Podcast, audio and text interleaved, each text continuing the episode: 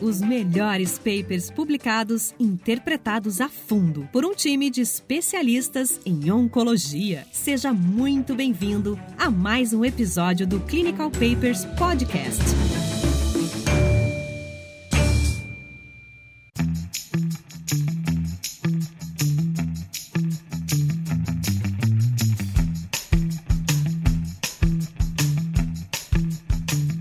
Olá, sejam bem-vindos a mais um episódio do Clinical Papers Podcast. Hoje nós temos um convidado, né, o colega Reitan Ribeiro. O Reitan é cirurgião oncológico formado no Erasto Gartner, mora hoje em Curitiba, especialista em tumores ginecológicos. Vamos discutir um paper publicado na revista New England em 2010. Esse é um paper clássico sobre o tema câncer de ovário, que comparou a quimioterapia de indução versus a cirurgia primária para tumores de ovário estadio clínico 3 ou 4.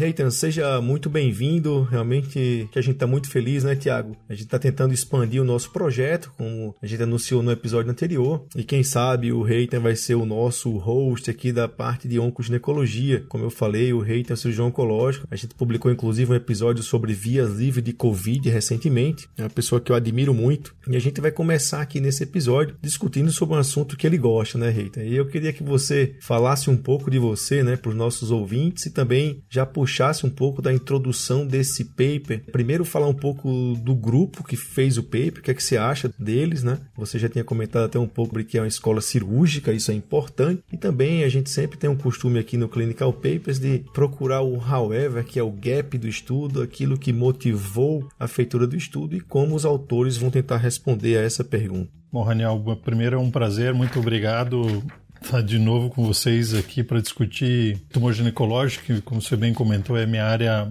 preferencial de atuação, eu diria quase toda a minha área de atuação hoje está focada em tumor ginecológico. E a gente decidiu conversar sobre esse paper porque ele vai completar 10 anos. Isso é engraçado porque já tem muito tempo e continua sendo muito atual. A gente sempre discute muito sobre ele quando a gente vai falar de terapia neoadjuvante. Ele lançou as bases para uma série de coisas que mudaram na cirurgia do câncer de ovário e que, apesar de todo esse tempo aí, já tem em setembro vai fazer 10 anos da publicação. Ele ainda é muito importante, várias coisas que a gente faz são baseadas nele, então é um dos meus estudos favoritos aí de tratamento de câncer de ovário. Quando eu comento ele, eu costumo dizer que os autores, o Vergotti e vários outros autores, quando você vê as pessoas, são grupos que tem assim uma vontade cirúrgica muito grande. Então, lógico que ele é um estudo de não inferioridade, acho que depois a gente vai comentar, mas eu diria assim que é um grupo que não teria nenhum problema em provar que a cirurgia é melhor, na verdade, acho que provavelmente eles queriam mostrar isso. Então, isso é importante levar em consideração. Bom, ele pro em relação ao começo do estudo, eles partiram do pressuposto aí de que a quimioterapia não seria inferior à abordagem cirúrgica primária, então fazer quimioterapia de indução seria uma boa opção para pacientes pacientes, especialmente com tumores volumosos, né? Então isso é interessante, não é um estudo para a gente aplicar em geral para paciente de câncer de ovário, é um estudo focado em pacientes com tumor avançado. Então, estádio clínico 3C,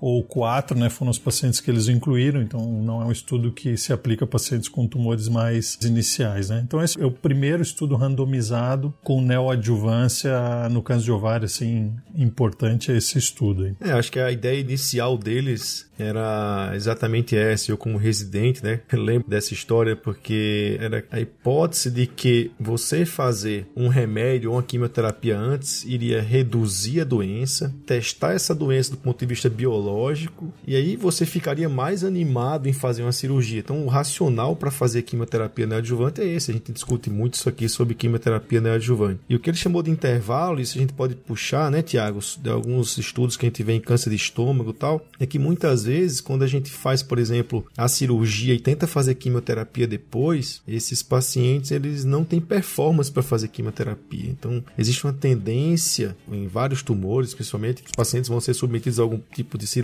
em que a gente traga um pouco dessa quimioterapia para antes, para testar a biologia do tumor e fazer uma cirurgia menor. Pelo menos assim, eu pegando essa introdução e lendo, eu não sabia que esse era um grupo cirúrgico, né? Você me falando agora eu fico meio assim, mas eu, por exemplo, se eu começasse a ler esse paper, ficaria bem tendencioso ao braço quimioterapia neoadjuvante. Hoje eu tô aqui de oncologista de, de intervalo, né? Cercado de cirurgião dos dois lados, mas algumas coisas me chamaram a atenção aí, cara. Primeiro, assim, a gente tinha um padrão aí antes de 2010 como cirurgia upfront para esses doentes. A gente tem que lembrar que esse estudo é um estudo para é, pacientes com carcinoma de ovário, tumores epiteliais de ovário estadio 3C e 4. Então, assim, é paciente com doença avançada, é carcinomatose difusa, fora da pelve, etc. Qualquer resultado, qualquer conclusão que a gente tire desse estudo não se aplica àqueles tumores mais precoces de ovário. Né? Algumas observações que eu faria. Esse tumor, primeiro, ele é um tumor que a gente sabe hoje, no ano de 2020, mas muito antes disso, a gente sabe que é um tumor extremamente sensível à quimioterapia. Se a gente imaginar que a gente está falando de uma doença com uma disseminação extensa, como o Raniel falou, imagino que alguns desses pacientes teriam dificuldade de fazer quimioterapia depois da cirurgia. Em se tratando de uma doença quimiosensível, digamos assim, talvez eu não vejo motivo para não tentar explorar um eventual estudo de superioridade, inclusive, de quimioterapia neoadjuvante, né? Enfim, o que eles chamam de cirurgia de intervalo, como fazer um pouco de quimio, operar e depois fazer mais um pouco de quimio. Eu acho que talvez uma da, um dos fatores que motivou aí os autores a fazer esse estudo como um estudo de não inferioridade é que tinha, ele cita na introdução do paper, uma meta-análise com um pouco mais de 800 pacientes falando que essa estratégia de cirurgia de intervalo, ou seja, começar pela quimioterapia era deletério para aqueles doentes. Aí eles ficaram talvez com um pezinho atrás, e, bom, vamos fazer então um estudo de não inferioridade, mas é, acho que é importante salientar, a gente está falando aí de pacientes com doença mais avançada, estádio 3C e 4, e o que a gente vai avaliar aí qual é a melhor sequência de tratamento, lembrando que a gente está comparando dois braços onde os pacientes recebem as duas coisas, né? Quimioterapia e cirurgia. O que a gente está discutindo aqui é a sequência do tratamento, né?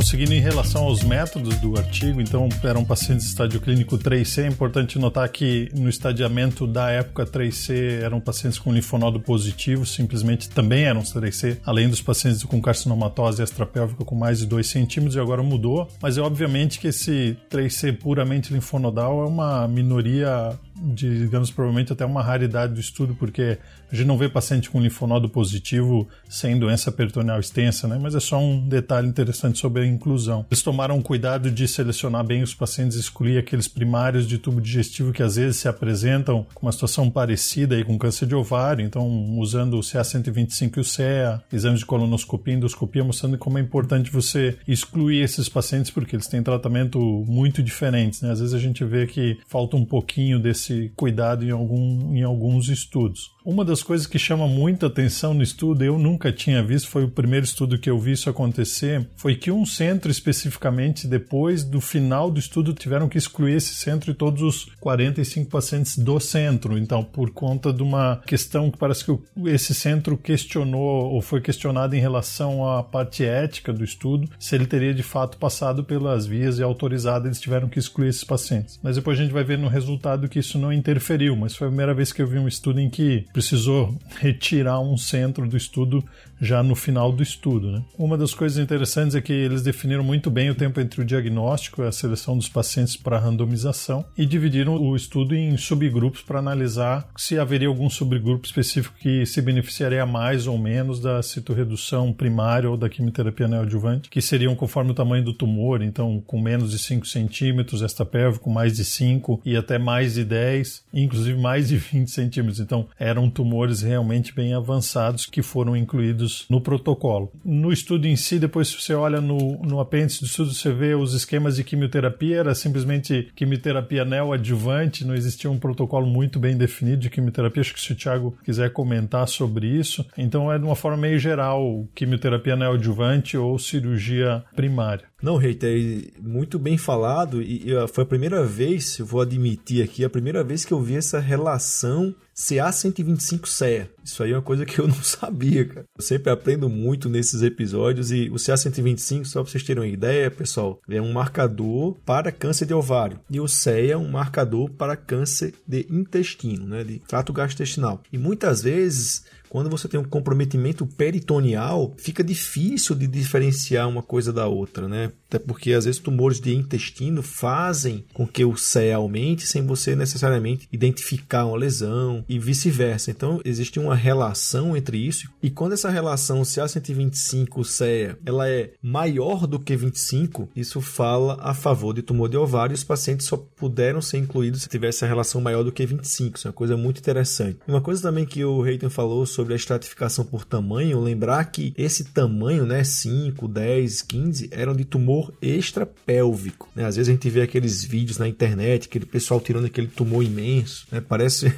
um negócio de não sei quantos quilos, mas quando você tem um ovário daquele tamanho, não impressiona muito. Lembrar que, do ponto de vista de evolução, uma doença miliar peritoneal, né, com tumores pequenos, mas que tomam toda a cavidade, é muito pior do que um ovário de 20 centímetros. Então, lembrar que esse tamanho ele era para tumores extrapélvicos. Uma coisa que eu vi também aqui no método que eu já botei uma seta vermelha aqui apontando, Reita, é o seguinte: os pacientes de um grupo, eles podiam fazer o crossover quando a cirurgia a princípio dava errado. Assim, quando você ia para a cirurgia upfront, que você não conseguia operar, você parava a cirurgia e jogava ele no outro braço. Eu nem vi o resultado, eu juro por Deus, já falei, o resultado vai ser igual, sobrevida global vai ser igual. Porque quando você começa a misturar grupo, jogar paciente de um grupo para o outro, isso impacta necessariamente a sobrevida global. Entenda, às vezes não é racional você fazer isso. Imagine você que está lá na sua prática diária ou estão fazendo estudo e você operou uma paciente upfront e você não conseguiu tirar toda a doença, sobrou doença. É óbvio que você vai mandar essa paciente para fazer químio. Então, do ponto de vista ético, imagine assim: ah, não, não consegui tirar tudo, vamos seguir para ver o que acontece. Não pode fazer isso. Agora, isso vai impactar no resultado e a gente tem que levar isso em consideração na hora de discutir o resultado, né, Tiago? O que, é que você acha dessa minha percepção aqui? Ele permitiu um crossover, na verdade, né? Aquele paciente que começava com cirurgia primária, se você fazia uma cirurgia que não era uma considerada ótima, esse paciente ele começava a fazer quimioterapia e até um certo ponto ele permitia que esse paciente fizesse cirurgia de intervalo, ou seja, ele permitia que esse paciente fosse reoperado. Isso depois da publicação de um estudo que ele cita ali do George 152, que mostrou que não havia benefício desse tipo de estratégia, eles pararam de oferecer novamente cirurgia para esses pacientes. Mas, é, enfim, nada mais é do que era um crossover, digamos assim, que era permitido. Me chamou muita atenção atenção também essa questão da quimioterapia. Enfim, a gente está falando de um estudo de sequência de tratamento, mas que o autor não determinava um tipo específico de regime de quimioterapia. Hoje em dia a gente sabe que talvez, talvez não, mas o que é considerado ideal para esses pacientes realmente são um regime baseado em uma platina e um taxan. A grande maioria dos pacientes até receberam isso, mas teve um grupo de pacientes aí que recebeu quimioterapia com monodroga, com carboplatina ou com cisplatina monodroga. Então ele não entrou nesse mérito, tanto que para você saber os agentes que eram, foram utilizados, você deveria ir no suplemento do estudo, que obviamente por ser publicado numa revista de alto impacto, enfim, tá tudo bem discriminadinho lá nos suplementos. Outra coisa que me chamou a atenção, Raniel, quando ele fala sobre a qualificação dos cirurgiões, o Reiter já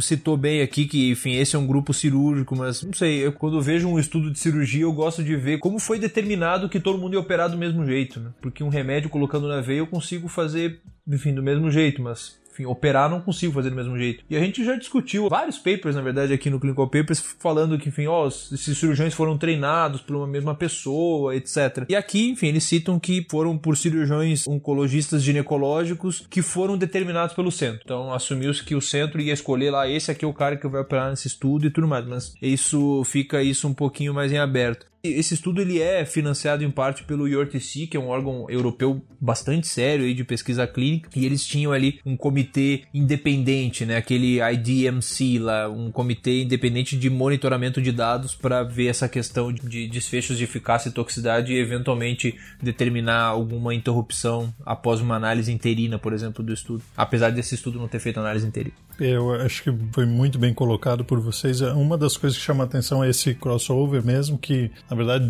foi feito durante a maior parte do estudo. O estudo foi até 2006, captando pacientes, né, de 98 até 2006, então oito anos recrutando pacientes e durante aí seis desses oito anos foi permitido esse crossover. Então isso é uma das coisas que chama de fato a atenção no estudo. Quando você lê ele de forma mais detalhada, você consegue perceber que isso talvez tenha influenciado um pouco o resultado. Entretanto, isso foi muito importante porque vocês imaginam que naquela época que o que era considerado cirurgia ótima, tanto que a gente chama de cirurgia ótima até aquela época era você, se reduzir até um centímetro os pacientes, e depois desse estudo a gente passou a ser mais rigoroso ainda, mas ele também existia essa uma tendência das cirurgias serem parciais, né? Isso é uma coisa engraçada e bem o Raniel comentou, não, não faz muito sentido hoje, mas naquela época se meio que se aceitava, você fazia uma parte da cirurgia, tirava o aumento, tirava uma coisa ou outra, o paciente fazia neoadjuvância, você lá e operava ele depois de novo, e aí quando saiu esse outro estudo de ORTC ali, ficou claro que ou você faz a cirurgia ou você manda o paciente para neoadjuvância, não faz sentido você ficar fazendo cirurgia pela metade, assim, e daí ficou mais do que provado. Então isso é uma das coisas bem interessantes. É um artigo de não inferioridade para provar que fazer o grupo controle é o grupo da cirurgia, que é o tratamento considerado padrão. Ele considerou um intervalo relativamente grande ali de, de segurança, um hazard ratio de 1.25, então. E isso é engraçado até porque quando a gente vai ver o resultado, o P é significativo para não inferioridade, quer dizer, eles são iguais. Normalmente o P, a gente procura um P significativo para diferença, né? E aí no artigo aqui, quando a gente vai ler os resultados, a gente vai ver que o P é significativo para não ter diferença, justamente por ser um estudo de não inferioridade. E uma das coisas que também chama a atenção quando eles programaram, a gente sabe que esses valores a gente sempre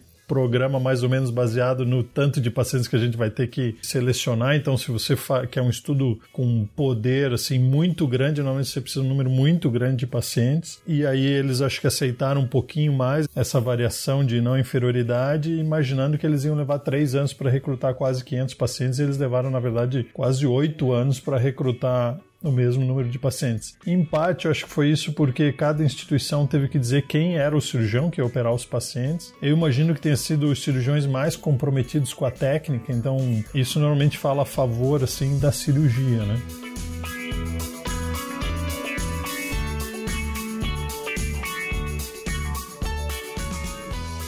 Clinical Papers Podcast.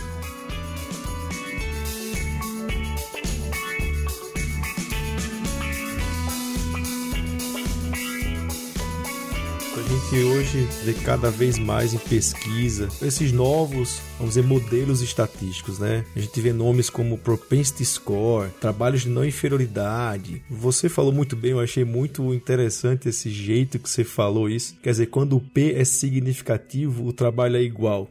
Porque assim, quando um trabalho de não inferioridade ele é desenhado, ele é desenhado para mostrar que o método novo que você está fazendo, ele é não inferior ao método que está sendo testado. Mas para que você quer provar que uma coisa é não inferior à outra? É, lembrando que ele não é igual, ele é não inferior. Quando você quer mostrar que uma coisa é igual à outra, você faz um trabalho que chama de equivalência. Você estabelece uma margem dentro de um intervalo. Isso é um trabalho de equivalência. No trabalho de não inferioridade, você estabelece uma margem de não inferioridade. Quer dizer, quando você não passa dessa margem de não inferioridade, você prova que o trabalho é não inferior. E ele só faz sentido quando você tem uma técnica ou algum medicamento, alguma coisa que não sendo né, não inferior, ele vai trazer algum benefício. Por exemplo, você tem lá um remédio que você quer provar que ele é não inferior ao outro remédio, ele pode até ser superior. Essa é uma grande, vamos dizer, vantagem do trabalho de não inferioridade, porque quando você estabelece só uma margem não inferior, ele pode até ser superior, ele pode até ser melhor, você permite isso, mas esse remédio tem um benefício, por exemplo, a dosagem, ou o efeito colateral, ou o número de vezes que você tem que tomar um remédio. Só. Se eu provo que um remédio é não inferior ao outro, você precisa tomar esse aqui só uma vez em vez de três, então existe uma natural migração para o uso desse remédio. E esses trabalhos estão sendo feitos. E eu digo isso, pessoal, porque eu fui num congresso internacional, uma aula lá de uma chefe de um serviço americano, né, que você senta para ouvir, e ela falava dos trabalhos de não inferioridade, onde o P não era significativo, falando que uma coisa era igual a outra. Porque o P não era significativo, a curva é sobreposta, então não houve diferença. Não, não é que não houve diferença. Ele não provou a não inferioridade. Ponto. Você não pode dizer que ele é melhor, que ele é pior, que é nada. Então isso é muito interessante lembrar que em medicina a gente fala de probabilidade. Tudo que você fala em medicina, a gente fala de probabilidade. Dentro da probabilidade existem as margens e os pacientes estão dentro dessa margem, né? E essa margem de inferioridade é isso. Eu demorei um pouco mais aqui, Tiago, porque eu escutei. Eu tô salivando aqui, eu quero comentar três coisas. Vai lá, vai lá. Vai lá, fala aí.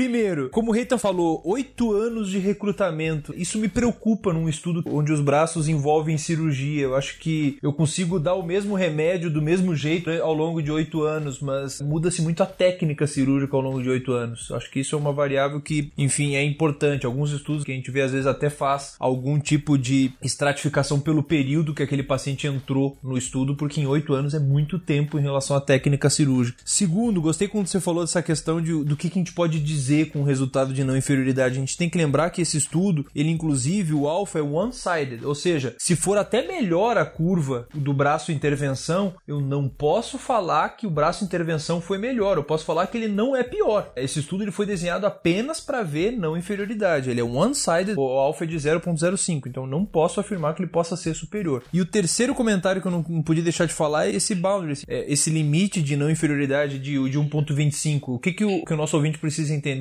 Que se o braço intervenção for até 24% pior do que o braço controle, eu ainda posso chamar isso de não inferior, pela análise desse estudo. É bastante, é um quarto, né? Então, esse 1.25 quer dizer isso. Se for até 24% pior, eu vou dizer que é não inferior. Considero razoável essa margem. E aí, tô curioso já, vamos pros resultados ou não? Então, pessoal, indo para o flow aqui do estudo, né? 718 pacientes foram chamados para o estudo, desses 670 foram randomizados. Como o Reitan falou, 48 pacientes foram excluídos de um centro por alguma irregularidade na autorização. Não entendi muito isso. E desses aqui, 336 pacientes foram incluídos para a análise intenção de tratamento né, no braço cirurgia upfront, vamos falar assim, e 334 foram incluídos no braço de intenção de tratamento na quimioterapia neoadjuvante. Lembrar que desses 336, 310 foram incluídos no que chama de per protocolo. O que, que é isso? São os pacientes que conseguiram fazer todo o protocolo de tratamento, isso no braço cirúrgico, e 322 no braço cirurgia de intervalo é muito difícil recrutar tantos pacientes, né? Vocês vejam que eles levaram quase oito anos fazendo recrutamento, depois mais três anos acompanhando para chegar no resultado. Em termos de resultado, aí 41,6% dos pacientes conseguiram o que eles chamam de citoredução ótima, que era doença menor do que um centímetro na citoredução primária, e aqueles pacientes que fizeram citoredução de intervalo, aí 80,6% atingiram citoredução ótima, né? Então, um tumor menor do que um centímetro. E quanto aos desfechos de sobrevida global, Reitan, que é o endpoint primário, o que é que você achou do resultado? Bom, em termos de endpoint primário, que era sobrevida global, sobrevida mediana para o grupo da cirurgia foi 29 meses contra 30 meses de sobrevida mediana para o grupo de neoadjuvância, então praticamente idênticos aí à, à sobrevida dos dois grupos. Bom, e aí aqui aparece aquilo que eu comentei, que o P foi significativo para não inferioridade, né? Então, um P de 0.01, então um P significativo significativo para não inferioridade. Aí é legal de dar um nó na cabeça do ouvinte agora, né? A gente tem uma curva de 29 meses, então, por braço cirurgia e uma curva de 30 meses por braço quimioterapia neoadjuvante. E com essas curvas, o que eu posso dizer apenas, baseado no desenho do estudo, é que o braço quimioterapia neoadjuvante foi não inferior. Apesar de numericamente ter sido superior, inclusive, o estudo não foi desenhado para isso. A gente teve aí um hazard ratio de 0.98, ou seja, ele não atinge o nosso boundary lá de 1.25, e por isso, então, a gente tem um P significativo para não inferioridade. O braço intervenção, quimioterapia neoadjuvante com cirurgia de intervalo, foi não inferior, apesar de numericamente ter sido superior. Né? É, e outra coisa que eu vi aqui também foi o seguinte: é complicações, vamos dizer, pós-operatórias até 28 dias da cirurgia. Óbitos, 2,5% no braço cirúrgico upfront contra 0,7% no braço neoadjuvante. E hemorragia grau 3 e 4, 7,4 versus 4,1. O que é que eu vejo nisso aqui, né? Imagina que você começou a cirurgia, o paciente não fez quimio neoadjuvante, então tinha mais doença do que o paciente que fez a quimioterapia e o paciente respondeu à quimioterapia. Então, obviamente que as complicações, sangramentos, a cirurgia era muito maior nos pacientes que não fizeram quimioterapia antes. Isso é uma coisa que a gente tem que prestar atenção, porque isso vai impactar diretamente no resultado do estudo. Tem uma outra coisa também que me chamou a atenção, Raniel. Como vocês comentaram, assim, a gente tem uma taxa muito maior aí, então, de cirurgia ótima, né? Com uma citorredução ótima, de vai de 41, de 40 para 80% aí, quando eu faço a quimioterapia neoadjuvante. E quando eu vou na análise multivariada, ele usa uma técnica chamada de stepwise, é, na verdade ele faz um stepwise forward. O que que é essa técnica de stepwise, ele vê os critérios que ele se dispôs aí para avaliar na multivariada e ele vai elencando, ou seja, o critério com maior poder na análise multivariada foi justamente isso, a ausência de doença residual na cirurgia. Tendo esse critério, ele tira esse critério e vai ver entre os restantes quais são os critérios que têm um impacto maior. E ele vai fazendo isso de forma sequencial, por isso esse stepwise. De fato, o critério que tem o maior poder na análise multivariada é justamente a questão de você não ter doença residual. E que a gente viu que a gente dobra a chance de não ter doença residual quando a gente faz quimioterapia neoadjuvante versus cirurgia. O que reforça, digamos assim, a hipótese que uma, uma análise estatística diferente, talvez a gente pudesse ter pensado realmente no início de um estudo de superioridade com quimioterapia neoadjuvante. Morre menos no pós-operatório, a cirurgia é menor, tem mais resposta completa, digamos assim, ou citorredução ótima, mas enfim, não foi o que os autores se propuseram, mas é, o resultado foi interessante, não menos interessante por causa disso.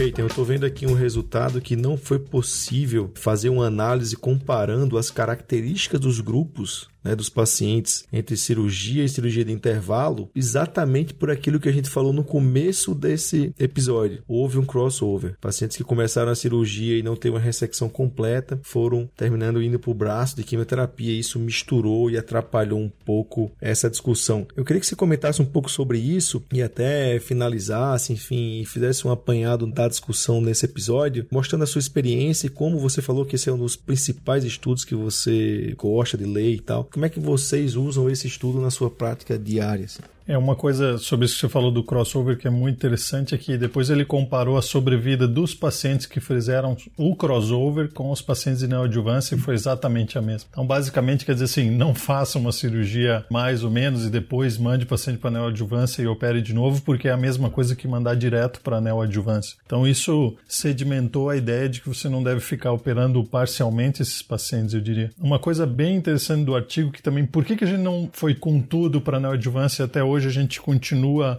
se você pode cito reduzir completo, você deve cito reduzir completo e não mandar para neoadjuvância, porque nesse estudo, no grupo de pacientes com doença menos volumosa, menor que 5 centímetros, foi um dos grupos em que a cirurgia foi melhor. Então, os pacientes que ficou nessa análise sobre grupos, pacientes que de tumores menores do que 5 centímetros extrapélvico, eles tiveram a sobrevida melhor, o grupo que fez cirurgia primária. E aí, aqui também na análise de subgrupo, quando ele separa os pacientes que foram para a cirurgia primária conforme digamos assim, a qualidade da citorredução, os pacientes que fizeram cirurgia citorredução ótima tiveram um resultado melhor do que os pacientes que foram para neoadjuvância. Então isso quer dizer o quê? Se você pega esse paciente primário e consegue operar ele citorreduzir ótimo, ele tem um resultado melhor. Se você vai para a cirurgia e vê que não vai dar para fazer uma citorredução ótima, manda para neoadjuvância porque o resultado é igual a fazer uma cirurgia parcial. E aí aqui também mostrou para nós e reforçou como era importante selecionar bem os pacientes para a cirurgia primária. Então a partir daqui cresceu muito o interesse em como fazer isso e aí a cirurgia minimamente invasiva ganhou muito espaço como um instrumento para selecionar os pacientes que vão para a citoredução primária.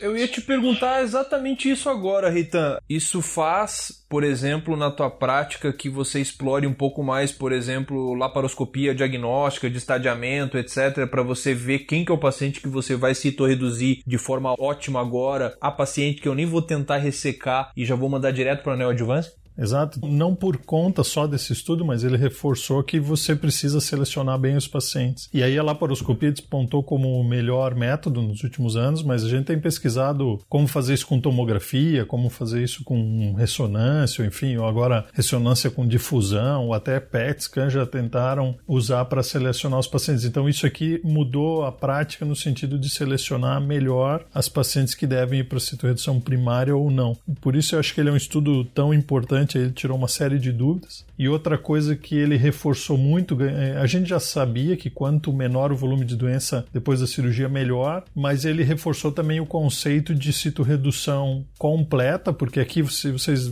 prestarem atenção, o artigo ele fala citorredução ótima, e ótima é menos que um centímetro, então é todo um grande grupo de pacientes, desde aquele que fez citorredução completa, né, nenhuma doença residual, até um centímetro. Mas na análise dele de subgrupo, ele viu assim, quem vai melhor é aquele de citorredução completa incompleta mesmo, aquele paciente que não sobrou nada. E aí reforçou, tanto que hoje o objetivo das cirurgias é citoredução completa, não é você deixar alguma coisa, é você citoreduzir por, por completo. E aí vários estudos que vieram depois se baseiam nele até hoje, até qual que é o objetivo, onde é que você deve chegar.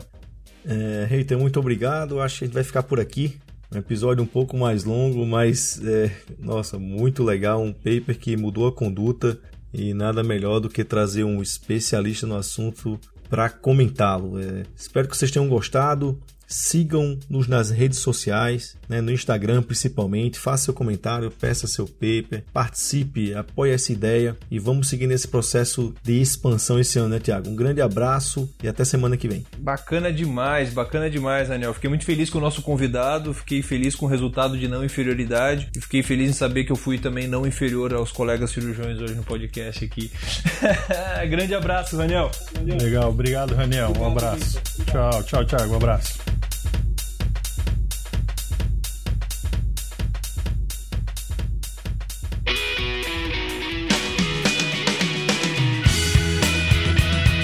Você ouviu Clinical Papers Podcast. A medicina que você faz hoje pode não ser a de amanhã. Mantenha-se atualizado com o Clinical Papers Podcast.